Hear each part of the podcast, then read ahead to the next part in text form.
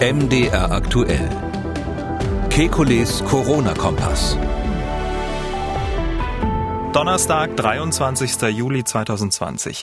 Die ersten Covid-19-Patienten in China entwickeln noch immer starke Antikörper. Gute Nachrichten auch für uns. Außerdem Afrika vor der schlimmsten Phase der Pandemie. Was kann der Kontinent von Madagaskar lernen? Außerdem Halsspray und Gurgeln gegen das Virus. Bringt das wirklich was? Wir wollen Orientierung geben. Mein Name ist Camillo Schumann. Ich bin Redakteur, Moderator bei MDR aktuell das Nachrichtenradio. Und jeden Dienstag, Donnerstag und Samstag haben wir einen Blick auf die aktuellen Entwicklungen rund ums Coronavirus und wir beantworten Ihre Fragen. Das tun wir mit dem renommierten Virologen und Epidemiologen Alexander Kekulé. Ich grüße Herr Kekulé. Hallo, Herr Schumann. Werfen wir zu Beginn einen Blick an den Ort, an dem mutmaßlich ja alles begann, nach Wuhan. Von dort wurden rund 50.000 Infektionen und knapp 4.000 Tote gemeldet. Und seit Monaten werden aus der zentralchinesischen Stadt keine aktiven Infektionsträger mehr gemeldet. Im Juni wurden bei zweiwöchigen Massentests, wir hatten ja auch schon mal drüber gesprochen, von fast 10 Millionen Bürgern nur noch 300 asymptomatische Infektionen mit dem Erreger entdeckt. Das zumindest hat die staatliche Nachrichtenagentur Xinhua vermeldet. Mal so unterm Strich, was sagt uns das? Naja, wenn äh, Wuhan jetzt ähm, dicht wäre und man keine Einreise und Ausreise hätte und ähm, weiterhin regelmäßig oder gelegentlich mal kontrollieren würde, dann würde ich sagen, ist dort die Krankheit unter Kontrolle.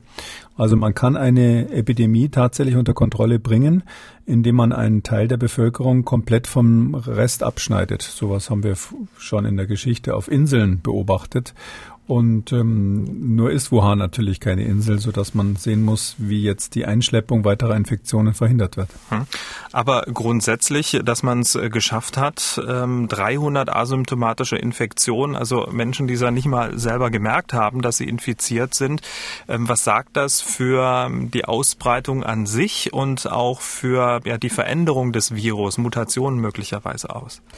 Ich glaube nicht, dass wir dafür die Theorie einer Mutation brauchen, sondern ähm, das ist das, was hier eben das Besondere an diesem SARS-CoV-2 ist. Das war eigentlich von Anfang an relativ deutlich, dass man es im Prinzip ähm, kontrollieren kann. Also es ist im Prinzip möglich, durch die Maßnahmen, die wir ergreifen, durch Abstandsregeln, durch Masken tragen und diese Dinge und natürlich durch äh, Herausfischen von Menschen, die dann doch positiv sind und Isolierung und Quarantäne, ist es möglich, tatsächlich diese Krankheit zu kontrollieren. Das ist eine andere Situation, als wir die bei einer höher infektiösen Krankheit hätten. Also wenn wir jetzt eine Krankheit hätten wie die Masern, die Windpocken oder wahrscheinlich auch die Influenza, wenn keiner von uns immun dagegen wäre, dann hätten wir die Situation, dass das praktisch unmöglich ist, dass man sagen kann, wir können hier nur das machen, was immer flatten the curve genannt wurde, also verhindern, dass ähm, die, die Welle zu schnell auf einmal kommt, aber so oder so kommt sie. Und ähm, wie die Hörer dieses Podcasts wissen, habe ich äh, immer, immer dafür plädiert, dass man dran glaubt, dass man diese Sache unter Kontrolle bringen kann,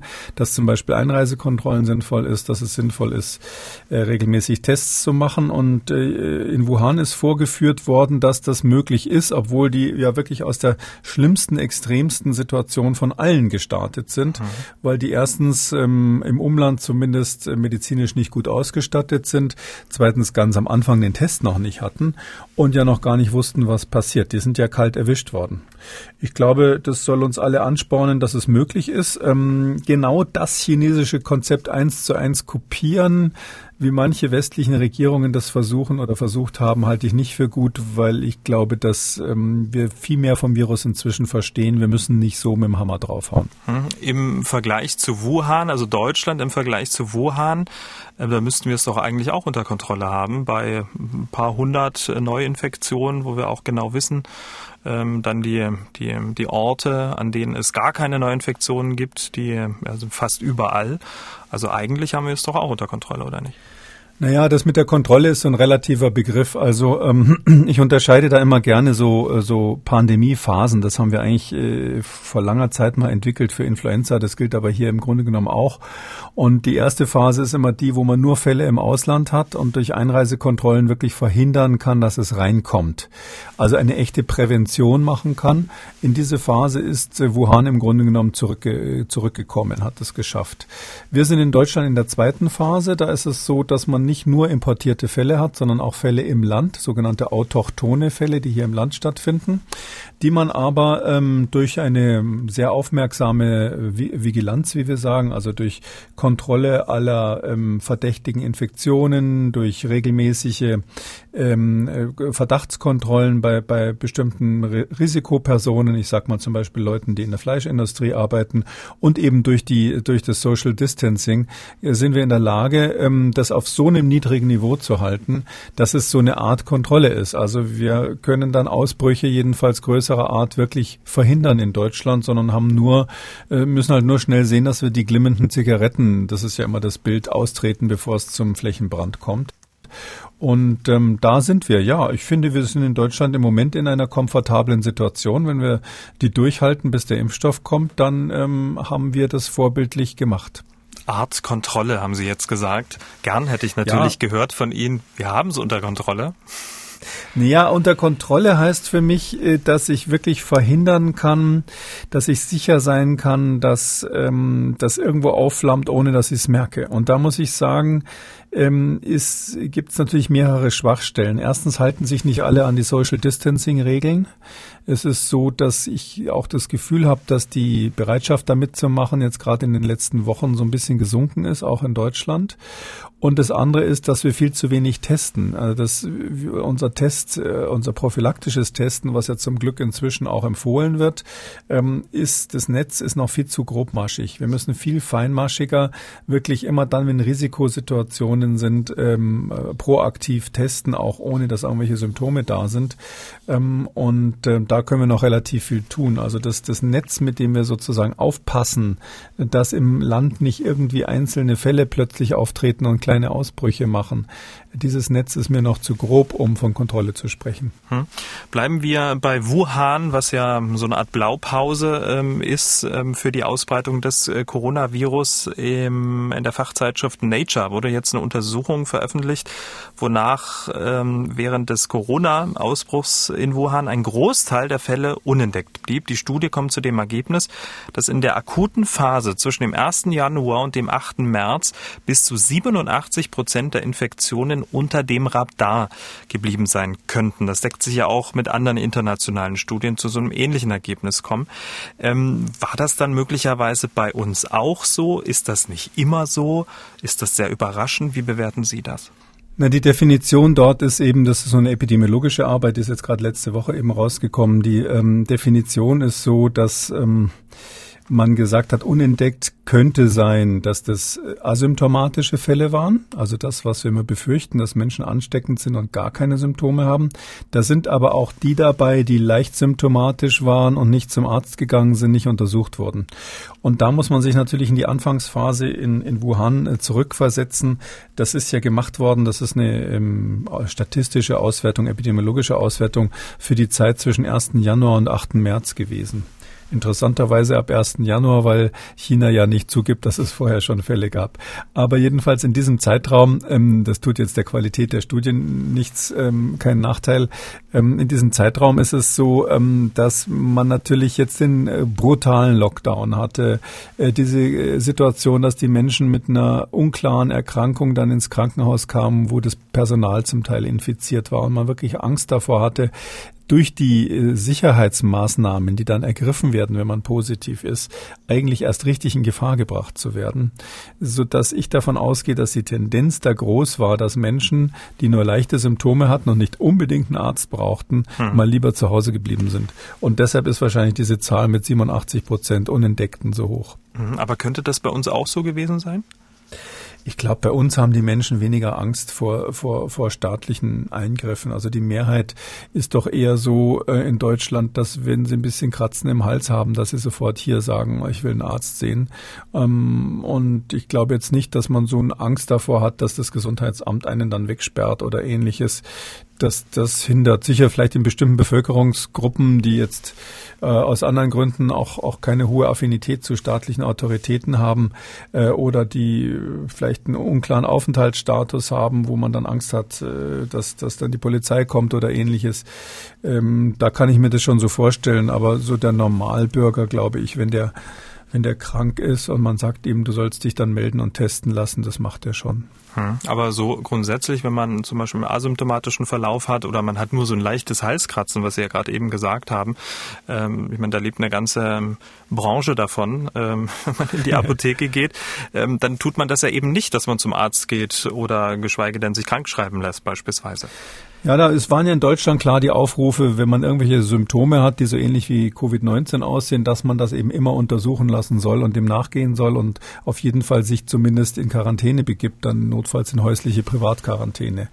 Ähm, ich glaube, ähm, dieses Grundgefühl müssen wir behalten, dass, dass ein Verdacht auf ähm, eine Erkältungskrankheit, wenn es jetzt nicht nur so ein ganz trivialer, simpler Schnupfen ist, sondern alles, was Richtung stärkere Beeinträchtigung des Allgemeinbefindens geht, Halsschmerzen, starke Kopfschmerzen, wenn es ein bisschen anhält, dass man immer die Möglichkeit im Auge hat, dass das auch Covid-19 sein könnte und sich testen lässt. Ich, ich glaube schon, dass die Leute das machen. Ich glaube nicht, dass die dann in die Apotheke laufen und nur eine Pastille nehmen und sagen, ich gehe weiter zur Arbeit damit.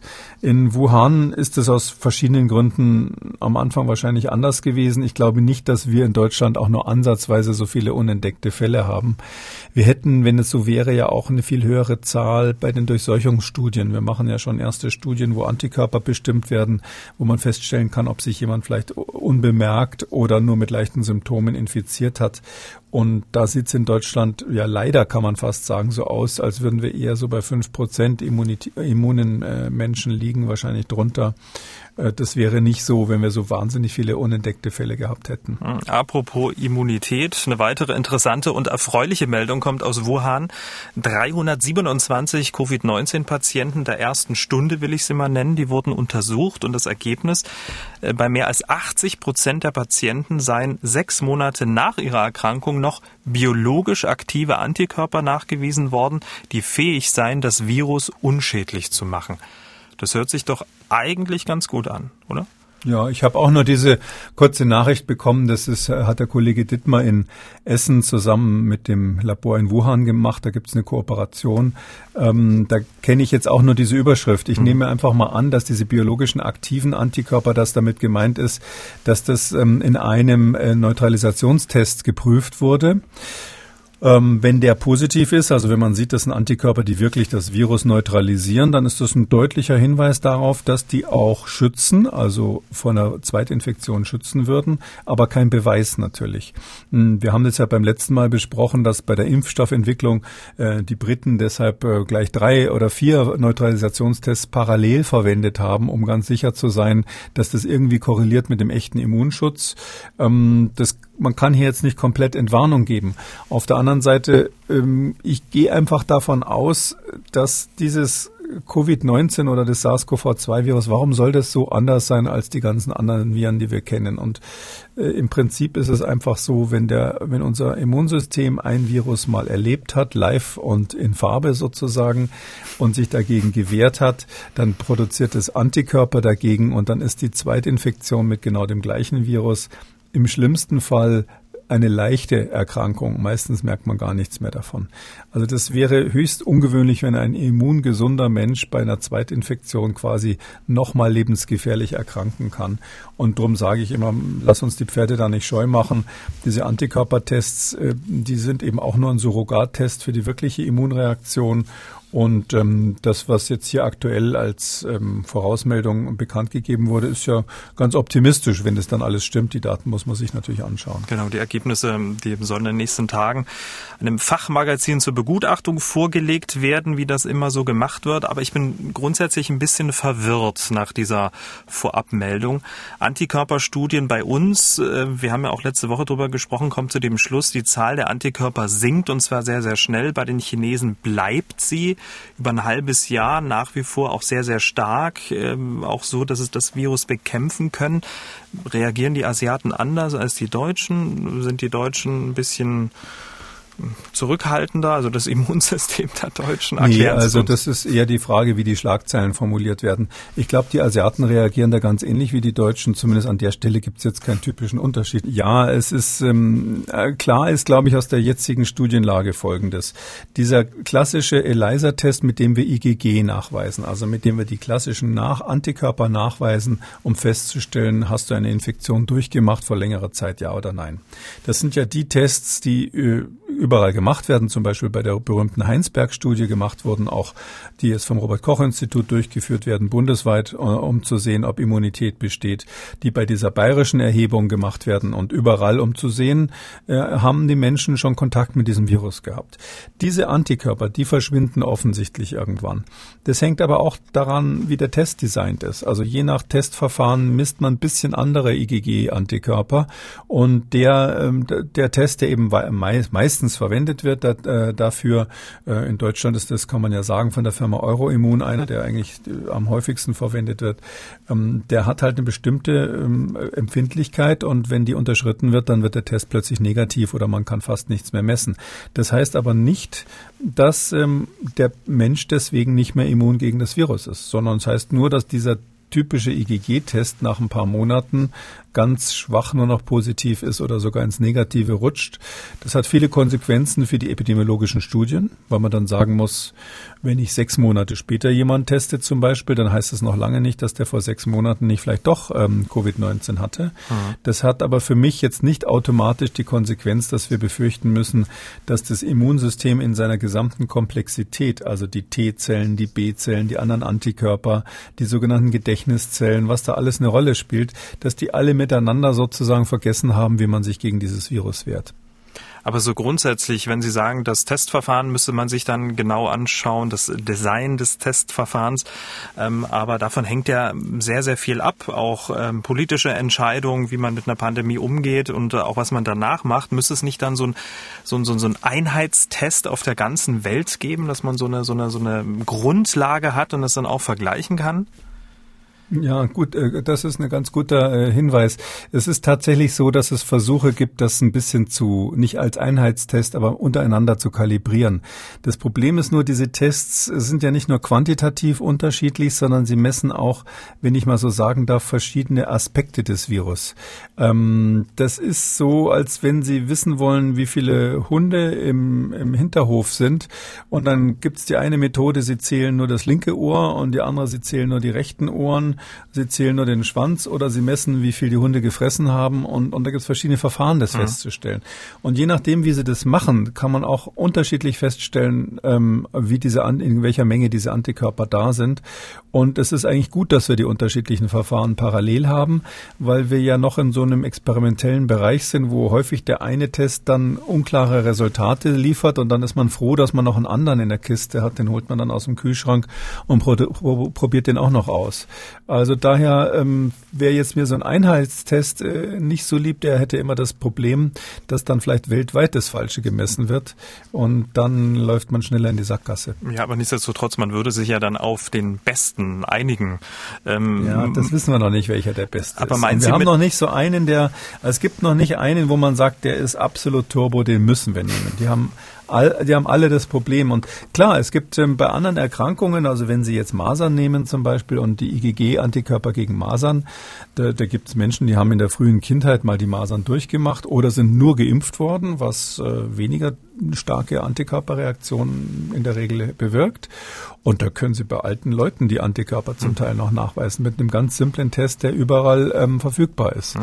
Also da, das ist einfach so, diese Teste werden weiterentwickelt und da darf man auch nicht ungeduldig sein.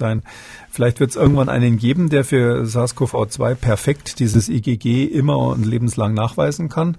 Vielleicht ist es aber auch wirklich so, dass es keine IgG-Sorte äh, geben kann, also Immunglobulin G-Sorte geben kann bei diesem Virus, die wirklich lebenslänglich bleibt. Das kann durchaus sein, sein, dass das immer wieder verschwindet, weil wir wissen ja, daran kann man nochmal erinnern, dass diese Coronaviren ja als Erkältungsviren tatsächlich äh, immer wieder neue Erkältungen machen können. Man kann ja jeden Winter immer mal wieder was kriegen.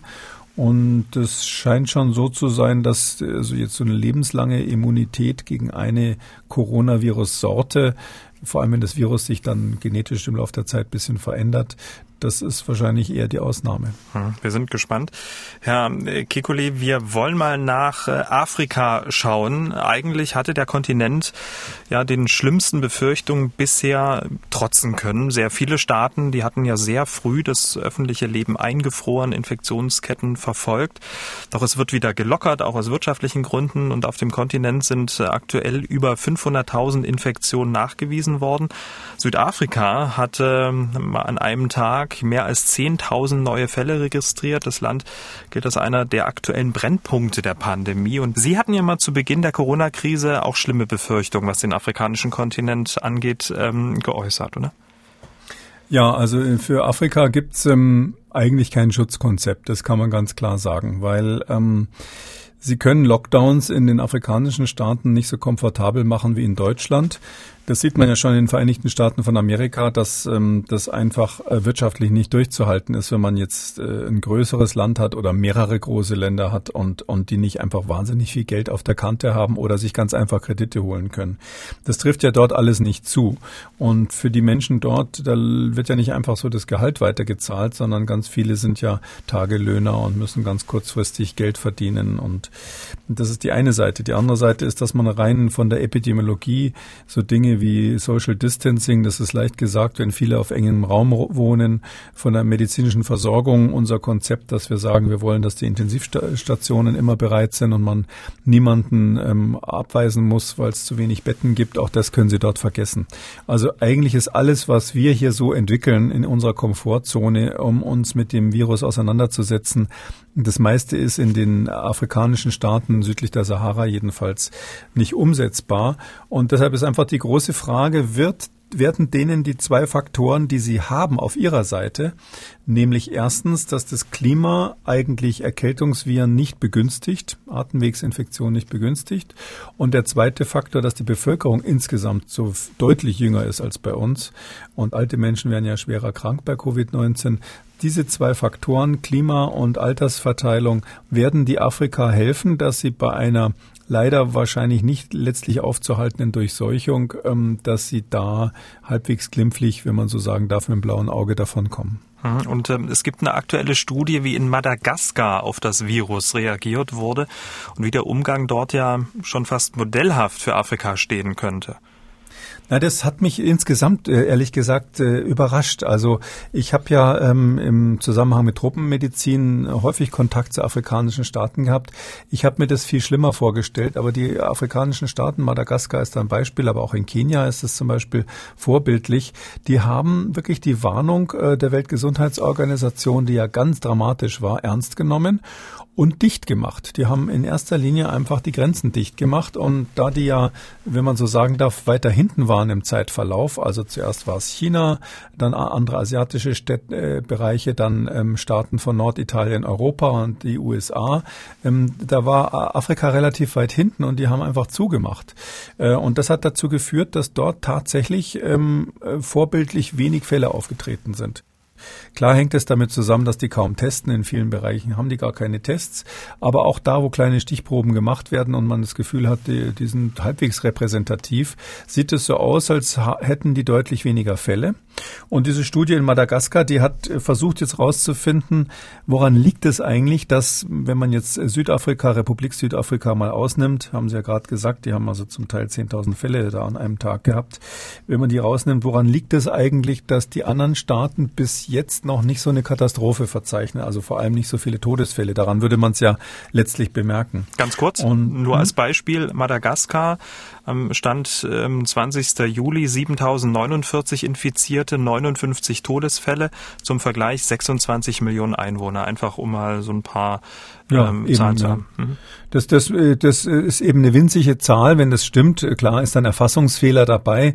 Ähm, und die, diese Studie, die hat eben dann gesagt, wir untersuchen jetzt mal, liegt es an der späten, an dem späten Einschleppung des Virus, dass also man rechtzeitig genug tätig geworden ist. Ähm, liegt es daran, dass die Fälle zu wenig nachgewiesen werden? Natürlich in den meisten afrikanischen Staaten, ähm, in Madagaskar auch.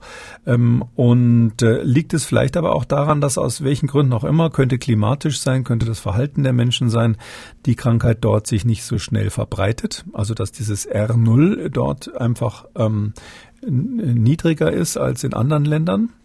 Äh, oder liegt es tatsächlich an den Interventionen, also an den Maßnahmen, die man ergriffen hat, dass man gesagt hat, hier Abstandsgebot, Masken tragen und ähnliches. Und ähm, da ist letztlich rausgekommen bei dieser bei dieser Untersuchung, das ist äh, ein internationales Team gewesen, äh, viele französische Arbeitsgruppen, weil Madagaskar ja traditionell äh, französisch ist. Ich meine, es gibt auch einen Ableger vom Pasteur-Institut in Antananarivo in der Hauptstadt.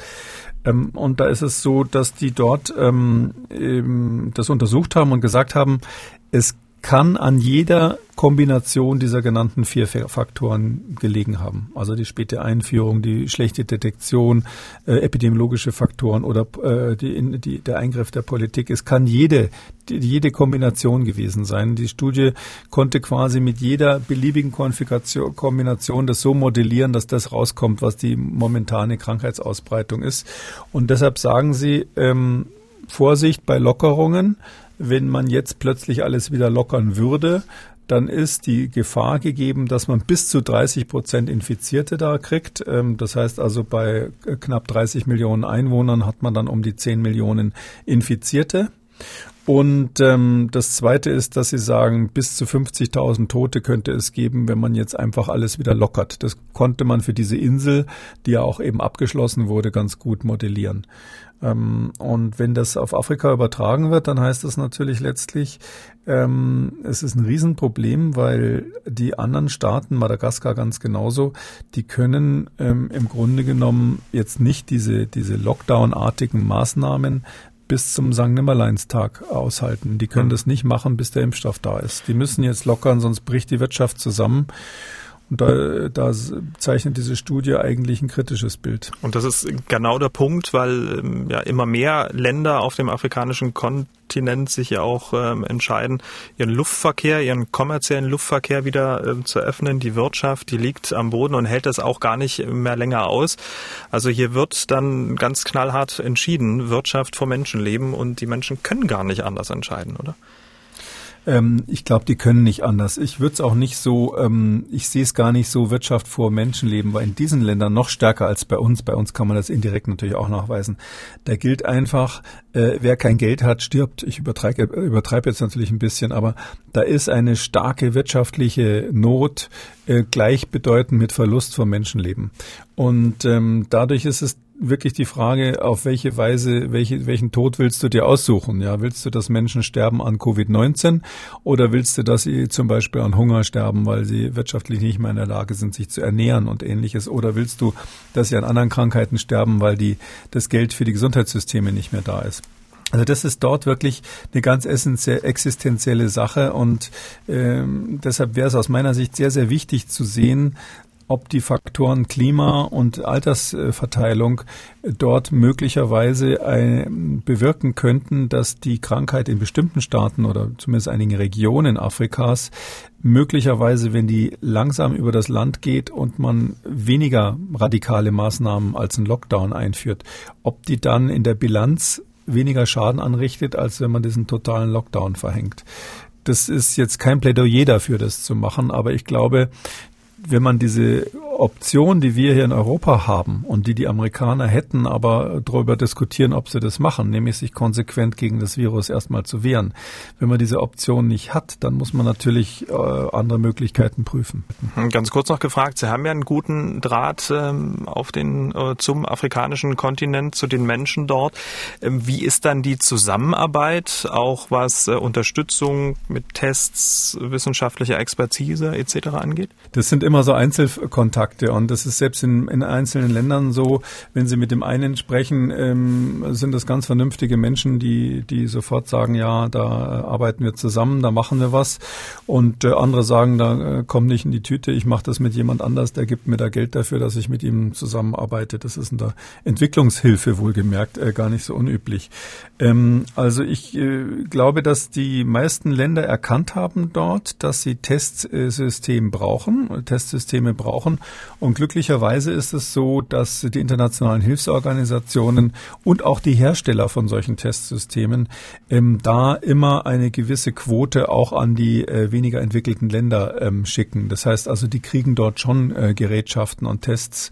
Äh, es ist nicht so, dass es dort ähm, sozusagen völlig rudimentär zugeht, weil eben die Lieferungen quotiert werden und das finde ich auch sehr vernünftig, dass die Hersteller da mitmachen, dass sie nicht alles an die reichen Länder schicken. Äh, was dann in dem Land passiert, ja, das wäre mal was für eine investigative Reportage des Mitteldeutschen Rundfunks. Ähm, ich bin ziemlich sicher, dass die Mitglieder der ähm, Familien, die da was zu sagen haben in solchen Ländern, wenn sie krank sind oder wenn sie getestet werden wollen, eher Zugang zu diesen Tests haben, als die, die es dringend brauchen. Herr Kekulé, wir kommen zu den Hörerfragen. Ähm, viele Fragen äh, zu Impfstoffen sind gekommen. Dieser Herr zum Beispiel. Meines Wissens wird an Impfstoffen geforscht, der Generation 1 und Generation 2. Generation 1 sind doch Impfstoffe, mit denen, wenn ich sie bekomme, gegen die Krankheit immun bin, aber selbst noch infektiös. Der Typ 2, der nicht sterilisierende, der sterilisierende Impfstoff, schützt ja vor beiden. Wenn der überwiegende Anteil der Forschungslabore an Typ 1 aufgrund der Dringlichkeit forscht, würde das doch bedeuten, dass der Pandemieverlauf, sprich hinsichtlich der Herdenimmunität, in weiter Ferne rückt. Vielleicht ist Herr Kikole so nett und sortiert das Ganze einmal. Lieben, lieben Dank. Tja, gerne. Ist diese Schlussfolgerung richtig? Naja, zuerst mal, also das mit den, ich muss jetzt ganz ehrlich sagen, diese Typ 1, Typ 2, so wie das gerade gemacht wurde, das, das kenne ich nicht. Das kann aber jetzt an mir liegen, dass ich da vielleicht irgendeine Terminologie, ähm, äh, ältere Terminologie vielleicht nicht so kenne. Bei der aktiven Info Immunisierung, das ist die Impfung, von der wir hier immer sprechen, auf die wir warten. Da ist der, wird der Körper aktiv. Und das heißt, ähm, da, da bringt man den Körper dazu, dass er Antikörper und zelluläre Immunantwort gegen ein Virus entwickelt. Und falls er dann wirklich mal mit diesem Virus infiziert wird, dann wird der Patient gar nicht krank oder nicht so schwer krank. Das nennt man aktive Immunisierung, weil der Körper da selber Antikörper fabrizieren muss. Und die zweite Variante wäre eine passive Immunisierung. Hm, da spritzt man direkt den Antikörper. Man kann ja von einem anderen Menschen, der die Krankheit durchgenommen, durchgemacht hat, kann man ja die Antikörper aus dem Serum holen und die kann man dann als Medikament verwenden und jemanden quasi schützen. Das wird zum Beispiel gemacht macht, ähm, wenn man Tollwutimpfung macht nach einem Hundebiss oder sowas oder, oder Tetanusimpfung gibt's passiv und aktiv. Und ähm, diese, diese passive äh, Immunisierung, wo man also direkt den Antikörper spritzt, da hat der, der Hörer schon recht, ähm, die würde schneller wirken und sofort wirken. Und die würde wahrscheinlich auch einen therapeutischen Effekt haben. Das wird ja auch ausprobiert. In dem Sinn, dass jemand, der schon krank ist, damit noch die Krankheit, die Entwicklung der Krankheit abbiegen kann, dass die verbessert wird, dass er nicht so schwer krank wird. Der Nachteil ist, es hält nur so lange, wie diese Antikörper, die man da spritzt, dann im Blut sind. Die werden langsam abgebaut und nach einer Weile sind die dann einfach weg. Ich weiß nicht, das kann mal einen Monat dauern oder zwei. Irgendwann sind sie dann weg. Und dann müsste man immer wieder neu immunisieren und das ist aus anderen Gründen ungesund. Und deshalb denkt man hier natürlich ähm, grundsätzlich an eine, an eine aktive Impfung bei der Bekämpfung der Covid-19-Pandemie. Das heißt also, wir wollen da wirklich ähm, nur so kleine Partikel von Impf, äh, von, von Virus dem Menschen spritzen, wo sie dann selber dagegen Antikörper produzieren. Dann produzieren sie dann Gedächtniszellen und wenn alles gut läuft, ist man dann sogar sein Leben lang oder zumindest sehr lange immun. Und für die Durchbrechung einer solchen Pandemie wird es ja durchaus reichen, wenn die ganze Menschheit sechs Monate lang immun ist. Wenn alle zugleich immun sind, würden eigentlich zwei, drei Wochen reichen, aber das kriegt man natürlich nicht hin. Aber ein Impfstoff, der, sage ich mal, sechs bis neun Monate lang äh, halbwegs zuverlässig schützt, der würde reichen, um die Pandemie zu durchbrechen. Und deshalb machen wir das eben mit der aktiven Impfung und nicht mit der passiven, was der Hörer hier gerade vorgeschlagen hat. Hm. Bleiben wir beim Impfstoff. Die äh, Frage dieses Hörers geht in eine ähnliche Richtung. Damals bei der Schweinegrippe gab es auch einen Impfstoff, allerdings gab es nicht einen, sondern zwei. Der eine war mit einem Wirkverstärker, der andere war ohne Wirkverstärker. Äh, was macht da den Unterschied und warum äh, hat man dann den Impfstoff für eine Bevölkerungsgruppe und den anderen Impfstoff für die andere Bevölkerungsgruppe verwendet? Gab es da irgendeinen Grund? Äh, Wäre das dann bei dem Coronavirus oder bei dem Corona-Impfstoff das Gleiche? Das würde mich sehr stark interessieren. Das ist, das ist äh, deshalb spektakulär gewesen, weil ähm, damals, ja, für die, die sich noch erinnern, gab es eine Auseinandersetzung zwischen mir und dem Paul-Ehrlich-Institut der Regierung und dem Robert-Koch-Institut, weil ich gesagt habe, ein nicht adjuvantierter, ein nicht wirkverstärkter Impfstoff ist ausreichend. Ähm, man braucht diese Kanone nicht von dem adjuvantierten Impfstoff. Und das war also eine monatelange Diskussion, wo auch durchaus von der anderen Seite mit Dreck geworfen wurde. Das darf ich jetzt schon so sagen. Und am Ende war es eben so, dass der Impfstoff, den ich nicht empfohlen habe, der adjuvantierte in sehr großer Menge bestellt wurde. Die Bevölkerung wollte den nicht, weil die Symptome ja nicht so schwer waren. Und wie vorhergesagt, wurde der eben nicht angenommen, wurde nicht gebraucht. Er hat Nebenwirkungen gehabt und wurde dann in Magdeburg, also im unmittelbaren Sendegebiet, wurde der dann verbrannt, der Impfstoff. Das ist eine traurige Geschichte gewesen und da hatte Herr recht, sowas will man nicht wiederholen. 16 ähm, Millionen waren es übrigens Impfdosen. Äh, Ah ja, gut, dann Sie haben es nochmal recherchiert.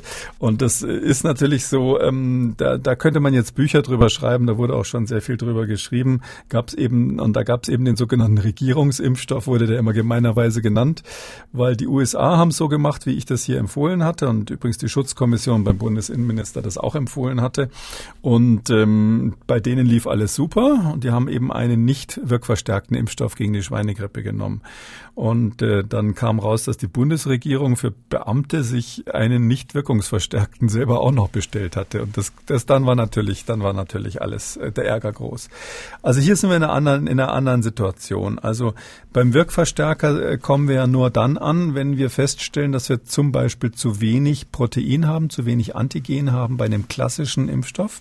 Wenn da zu wenig Antigen da ist, also wenn man zu wenig produziert kriegt, dann kann man Antigen sparen. Also das eigentliche Oberflächenprotein dieses Virus, was man da spritzt, um das, um das Immunsystem anzuschubsen, äh, da kann man einfach dann ein Fünftel nehmen ungefähr und stattdessen so einen Wirkverstärker mit reinmachen. Das ist etwas, was einfach eine relativ starke lokale Immunreaktion herbeiführt. Also so Stoffe, die wirklich eine Entzündung absichtlich provozieren, weil dann die Immunantwort stärker wird und man dann mit einer kleinen Menge von Proteinen die gleiche Schutzwirkung hinkriegt.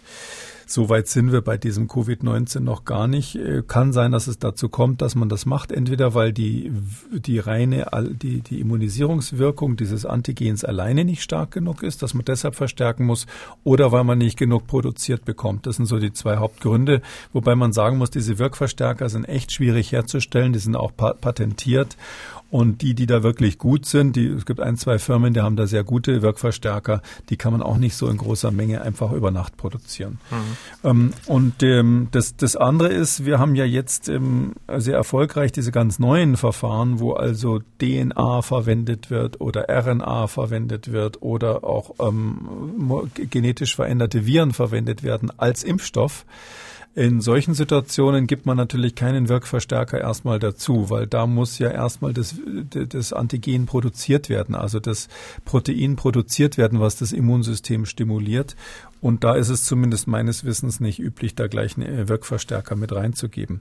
Also lange Rede, kurzer Sinn. Es lässt sich, lässt sich die Situation von 2009 von der Schweinegrippe nicht auf SARS-CoV-2 übertragen.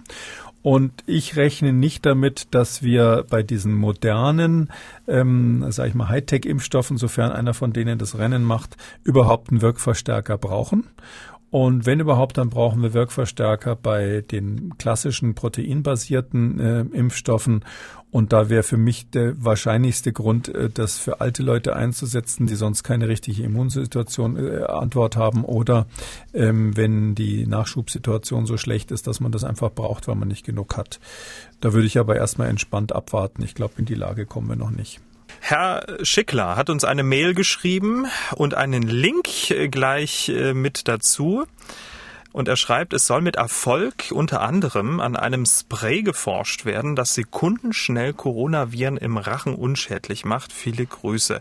Spray gegen das Coronavirus. Ähm, Sie haben sich den Link angeschaut. Gibt ja auch noch ähm, ja, was zum Gurgeln gegen das Virus. Was halten Sie davon? Ja, also es ist ganz klar, dass wir Desinfektionsmittel haben, die auch auf der Schleimhaut wirken. Und hier ist eins dieser klassischen Desinfektionsmittel, die so jodhaltig sind und im Krankenhaus verwendet verwendet worden, mal getestet worden. Und ja, die töten auch auf der Schleimhaut Viren ab. Das ist ja klar, sonst würden sie ja nicht richtig funktionieren, sonst wären sie für sowas gar nicht zugelassen. Und das konkrete hier, Desinfektionsmittel hier, das ist so dieses braune Zeug, was man so aus dem Krankenhaus kennt, wenn man da irgendwie operiert werden soll oder ähnliches, äh, was übrigens ganz gruselig schmeckt, wenn man das zum Gurgeln verwendet, aber es gibt Leute, die das machen. Ähm, ja, das wirkt natürlich gut gegen Viren. Das ist eines der wirklich guten antiviralen Mittel. Ist auch zugelassen vom Robert-Koch-Institut dafür. Und das hat gegen andere Coronaviren, auch gegen diese gefährlicheren, also das alte SARS-Virus und das sogenannte MERS-Virus, äh, dagegen hat es ähm, auch schon gewirkt. Deshalb wäre das jetzt extrem ungewöhnlich gewesen, wenn jetzt ausgerechnet das SARS-CoV-2 nicht anspricht auf dieses Desinfektionsmittel. Hm. Die Frage ist nur, das eine ist, man tötet mal momentan die Viren im Rachen ab, das kann man damit sicherlich machen.